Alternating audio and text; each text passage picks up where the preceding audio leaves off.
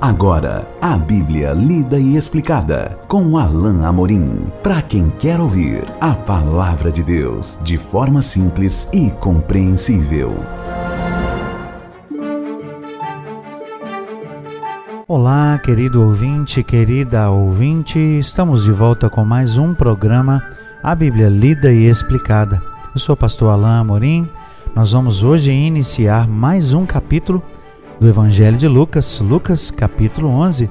Vamos estudar os primeiros versículos, versículos 1 ao 4. Esses versículos falam da chamada oração do Pai Nosso, que na verdade é uma oração que o Senhor Jesus ensinou aos seus discípulos. Então, nós a chamamos de oração do Senhor. Assim diz então o texto da bendita palavra de Deus. De uma feita estava Jesus orando em certo lugar. Quando terminou, um de seus discípulos lhe pediu: Senhor, ensina-nos a orar, como também João ensinou aos seus discípulos. Então ele os ensinou: Quando orardes, dizei: Pai, santificado seja o teu nome. Venha o teu reino. O pão nosso cotidiano dá-nos de dia em dia Perdoa-nos os nossos pecados, pois também nós perdoamos a todo o que nos deve, e não nos deixes cair em tentação. Certamente esse texto ouvido ou lido aí por você pode parecer é, que é um tanto resumido em relação ao mesmo trecho lá no Evangelho de Mateus, e realmente é. Essa é uma versão um pouquinho mais enxuta da oração proferida por Jesus, mas como a, a, a, oração lá do Evangelho de Mateus, ela está com os elementos básicos e importantes aqui contemplada.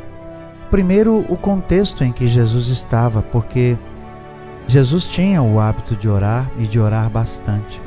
Seus discípulos observavam isso e Lucas, aqui eh, e em outros lugares, registra o fato de que Jesus tinha o hábito constante de orar. Então Jesus estava orando e quando terminou, um dos seus discípulos lhe pediu: Senhor, ensina-nos a orar. Jesus tinha uma intimidade com Deus. Jesus tinha um relacionamento tal com o Pai que realmente é algo é, impressionante que os discípulos vissem esse relacionamento e quisessem, desejassem ter o mesmo tipo de relacionamento com Deus. Senhor, ensina-nos a orar como também João ensinou aos seus discípulos. Talvez os discípulos pensassem que Jesus deveria ensiná-los porque João já tinha ensinado seus próprios discípulos. Então, seja pelo exemplo que Jesus dava, ou seja porque eles entendiam que, como mestre, Jesus tinha que ensiná-los, eles então pedem ao Senhor Jesus: ensina-nos. A oração do, Pai Nosso é uma oração extraordinária, é uma oração modelo. E cada uma de suas frases, na verdade, revela algo especial com relação ao caráter de Deus, com relação ao relacionamento especial que Jesus tinha com o Pai e o relacionamento especial que nós podemos ter com o Senhor, que nós temos como filhos, na verdade, e o, o foco uh, da oração em seus elementos uh, principais. Primeiro, Jesus diz: Quando orardes, dizei, Pai. Esse, sem dúvida, era um marco de algo diferente, extraordinário para aquele tempo. Não era costume dos judeus chamar Deus de Pai. Eles sequer pronunciavam o nome do Senhor por medo eh, de estar tomando o nome de Deus em vão. Que dirá chamar Deus de nosso Pai. Isso aqui era novo, extraordinariamente novo, porque inaugurava um tempo de intimidade com Deus que não havia. Por isso Jesus ensinou: quando orardes, dizei Pai. Você e eu sabemos, quando falamos com nosso Pai, estamos falando com alguém que é especial para nós.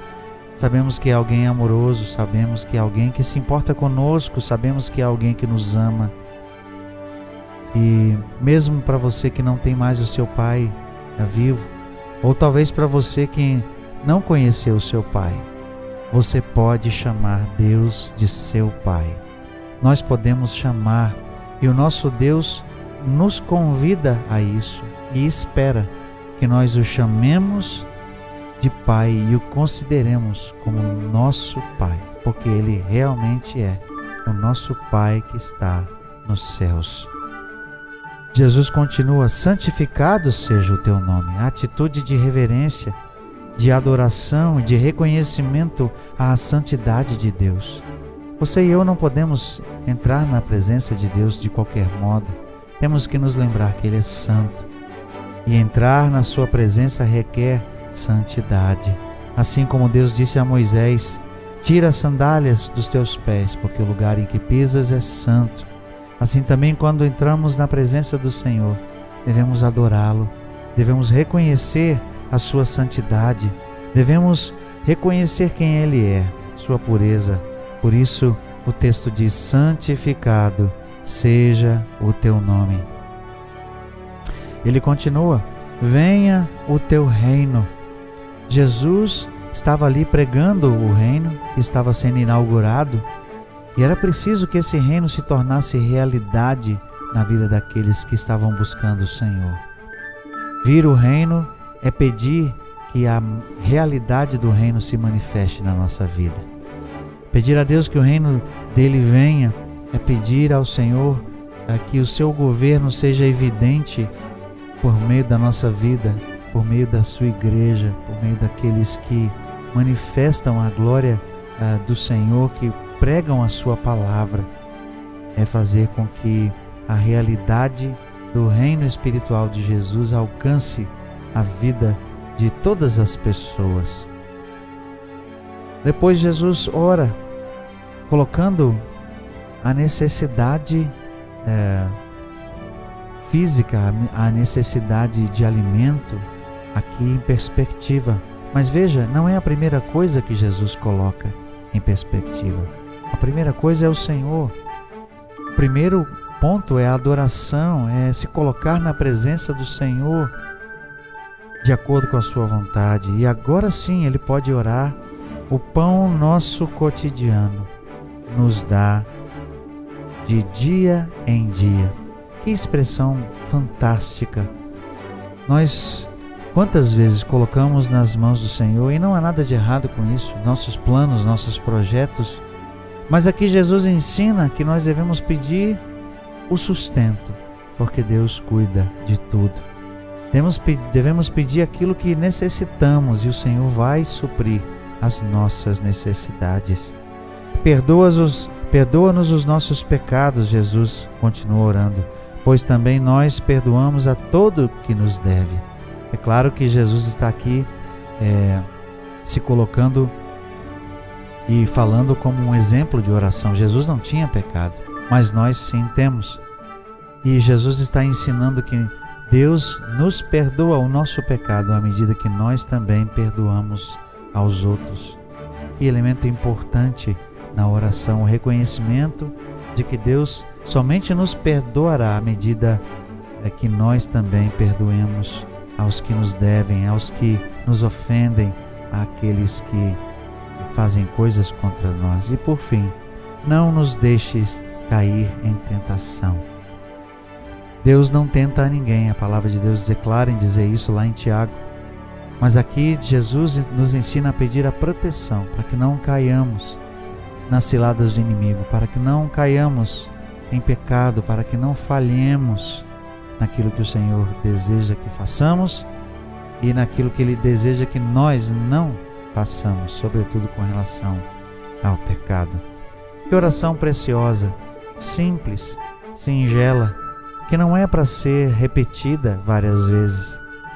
Não é esse o sentido dessa oração, como se ela fosse mágica, como se a sua mera repetição fosse fazer algo.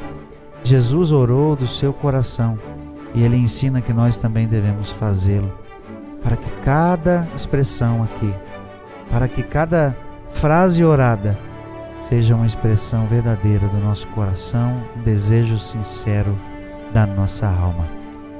Terminamos esse primeiro trecho do capítulo 11 Na, no nosso próximo encontro, vamos continuar a estudar esse mesmo capítulo.